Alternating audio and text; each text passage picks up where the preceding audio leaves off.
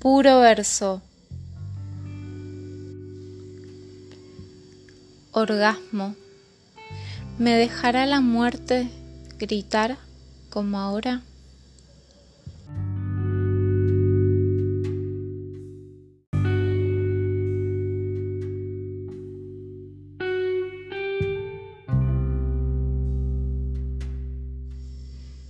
Puro verso. Informe para mi hermano muerto en la infancia. Ahora no hay lugar a la discusión ni defensa. La peste tenía su oficio. Fue duro verte rodar como una semilla. Yo sobrevivo entre los muertos. Caminamos por los pasillos como en esas silenciosas y vastas posadas respiramos el deseo de huir sin cancelar la cuenta.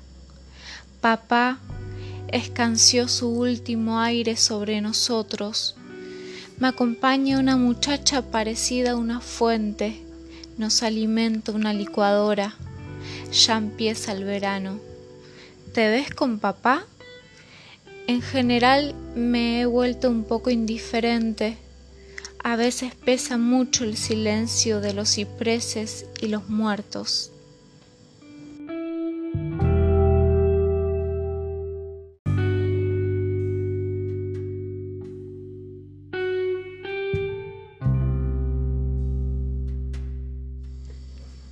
Puro verso. Cine mudo. Mirando el amor tendido en los pastos si cierras un ojo tendrás una estampa china. ¿Dónde está China? Mi madre tenía una ventana y no pudo ver China. La máquina siete ha pasado por el cielo diciendo adiós. Pasó un manicero vendiendo maní. Adiós. No era un manicero. Desconfía de las nubes que arrojan maní.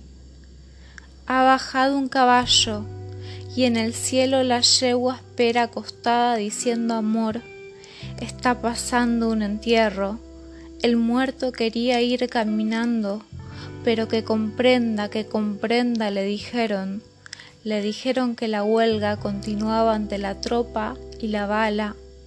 Adiós, último adiós, adiós levantando un manojo de pasto. ¿Cómo te llamas? No quiere hablar como mi madre cuando mira por su ventana. No tengas miedo, en tu memoria las yeguas han postergado su boda de blanco. Ellos están esperando noticias y hermoso es el oficio de cartero bajo la tierra. ¿Son blancas las calles bajo la tierra? Saluda mi hermano, que levante el manojo de pasto, así le dices.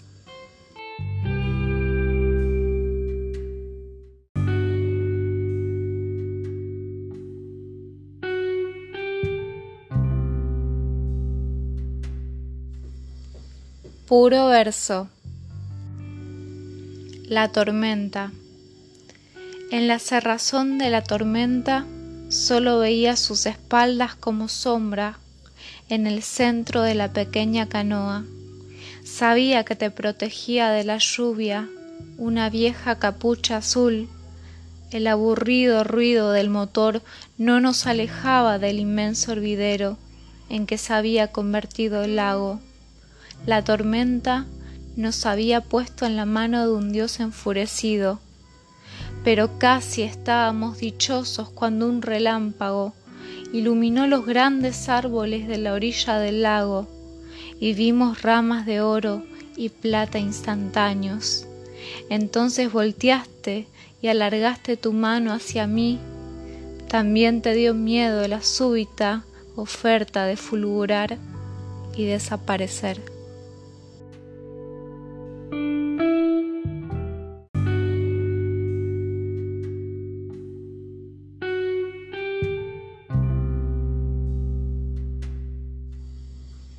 Puro verso.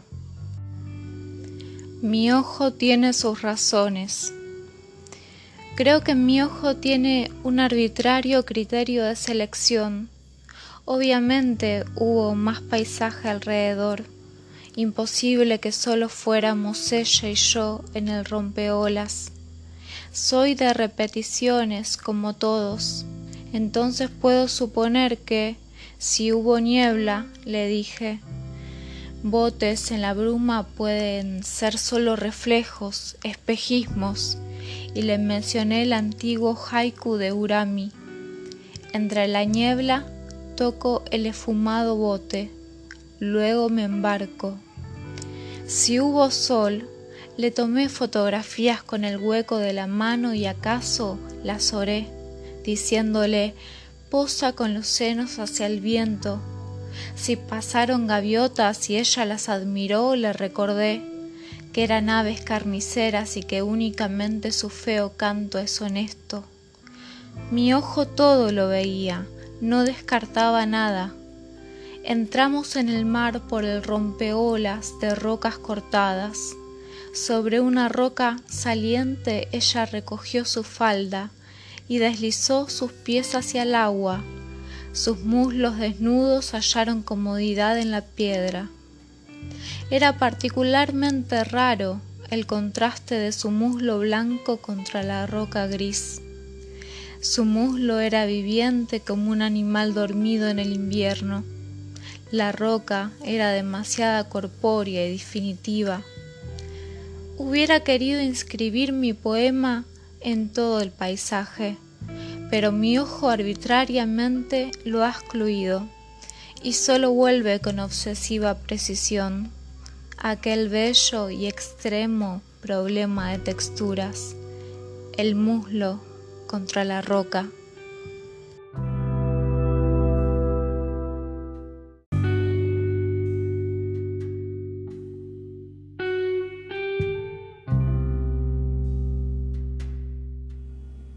Lo que siento por ti. Lo que siento por ti es tan difícil no es de rosas abriéndose en el aire, es de rosas abriéndose en el agua. Lo que siento por ti, esto que rueda, o se quiebra con tantos gestos tuyos, o que con tus palabras despedazas y que luego incorporas en un gesto, y me invade en las horas amarillas, y me deja una dulce sed doblada. Lo que siento por ti tan doloroso, como pobre luz de las estrellas que llega dolorida y fatigada. Lo que siento por ti que sin embargo anda tanto que a veces no te llega.